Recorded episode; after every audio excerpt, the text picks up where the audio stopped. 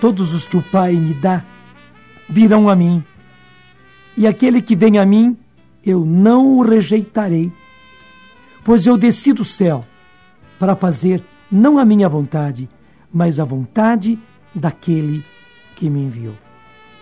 Ora, a vontade daquele que me enviou é que eu não perca nenhum dos que ele me deu, mas que eu os ressuscite no último dia.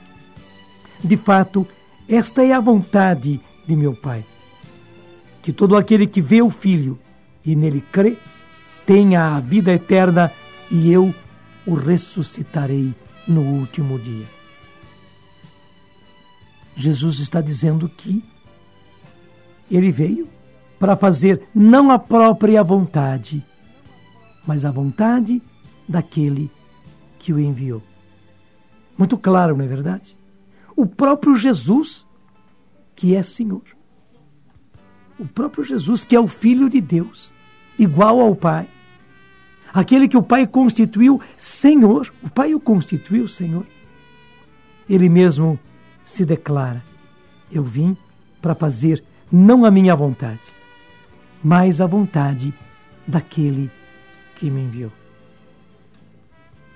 Daí nós desprendemos o seguinte: quanto mais nós.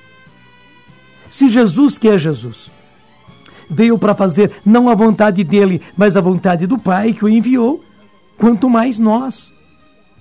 Nós que fomos criados, nós viemos do nada, gente. Eu e você viemos do nada. Nós não existiríamos se não fosse Deus. Fomos criados. Portanto, dependemos de Deus, somos de Deus. Não fazemos nenhum favor quando nos damos a Deus, quando nos consagramos a Deus. Não. A nossa própria existência nós devemos a Ele. Não é nenhum favor. Pelo contrário, o próprio existir nós recebemos. Mas além disso, Jesus nos comprou e nos comprou ao preço do seu sangue, nos comprou ao preço da sua vida, foi vida por vida, ele deu a sua vida para comprar-nos para recuperarmos, para resgatarmos. A expressão é forte. Você vai a um, a um leilão e resgata a prenda. Você resgata ao preço. Porque você deu o lance maior, o preço mais alto, você resgata. Nós fomos resgatados por Jesus. Ele pagou o preço, e que preço alto ele pagou para o nosso resgate, para o meu resgate, para o seu resgate. Por isso, nós somos de Jesus duplamente. Nós pertencemos a Ele duplamente, porque fomos criados por Ele. Fomos criados para Ele. A razão de ser da nossa criação foi para sermos dele. Mas, além disso, Ele nos resgatou. Ele nos comprou ao preço da sua morte. Portanto, somos do Senhor. E se somos do Senhor, temos que fazer a vontade dele.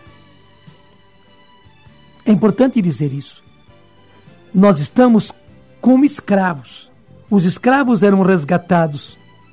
Eles não tinham outra situação a não ser servir ao Senhor de quem eles eram escravos. Chegava alguém e o comprava. Ele deixava de ser daquele senhor para pertencer a um outro que o havia comprado. É a nossa própria situação. Ninguém fica sem Senhor. Ninguém. E é fatal. Ou você vai servir a Deus, ou você vai servir ao príncipe deste mundo. Ou você vai servir a Jesus, ou você vai servir ao inimigo. Não tem por onde. Ninguém fica sem mando, ninguém fica sem Senhor. Na hora que você pensa, não, eu não sirvo a Jesus, mas também eu não sirvo ao diabo. É engano. É engano. Na hora que você se desgarra de Jesus que comprou você, o inimigo, que é inimigo de Jesus, já está arrebatando você de volta. Você entendeu? Não existe isso. Eu não sirvo Jesus, eu não sou lá esses fanáticos, esses beatos que vivem na igreja. Não, eu não sou desses, mas também eu não sirvo ao diabo. Não exagere porque eu não sirvo o diabo. Não existe isso. Infelizmente, se nós não estamos sob o senhorio de Jesus, fatalmente entramos no comando do inimigo. Porque o inimigo está aí.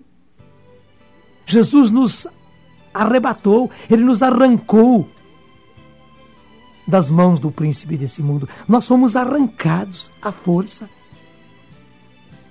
O inimigo não queria nos entregar, não, de jeito nenhum. O lobo não queria nos soltar. E Jesus nos arrancou das garras do lobo. Na hora que a gente fica sem Senhor,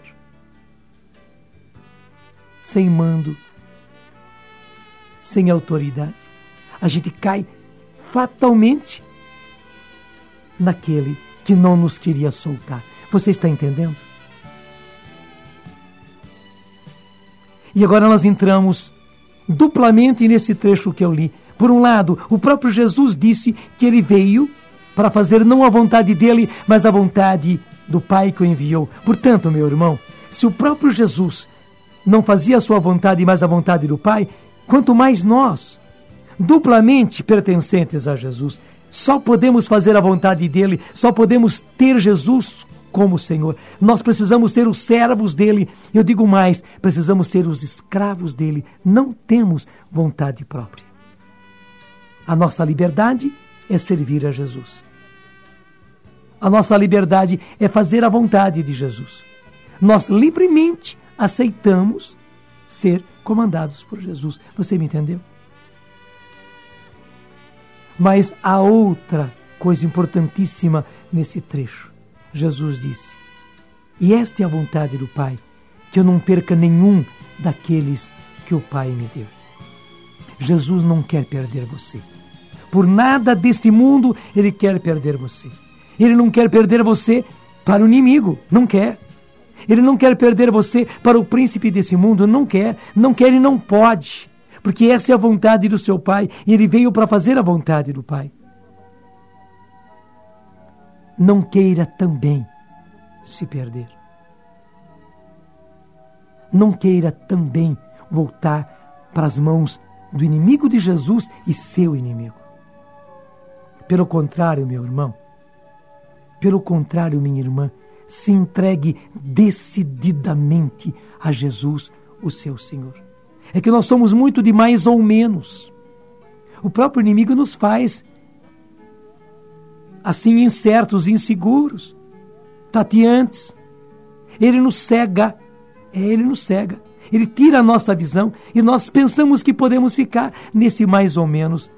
Mas isso é ilusão e ele faz isso justamente para nos enganar, para nos iludir. Entregue-se e entregue-se decididamente a Jesus, o seu Senhor. Não fique mais no mais ou menos. Deixe que Jesus comande a sua vida e entre nas leis de Jesus, nos mandamentos de Jesus, no caminho de Jesus. Não tem outro jeito. Faça isso agora em oração. Eu vou ajudar você. Jesus, eu me decido. O Senhor veio para fazer não a sua vontade, mas a vontade do Pai. Eu digo hoje, estou aqui, Jesus e me decido hoje a fazer não mais a minha vontade, mas a tua vontade. Não comandar eu mesmo a minha vida, mas que tu, Jesus, comandes a minha vida. Não eu mais, Senhor, dirigir a minha vida, mas tu, Jesus, dirigir a minha vida. Eu me entrego. Eu entrego a minha vida. Eu te aceito. Eu te aceito como Senhor da minha vida. Amém.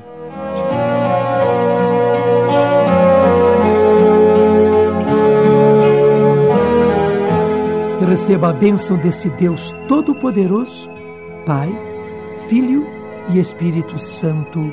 Amém.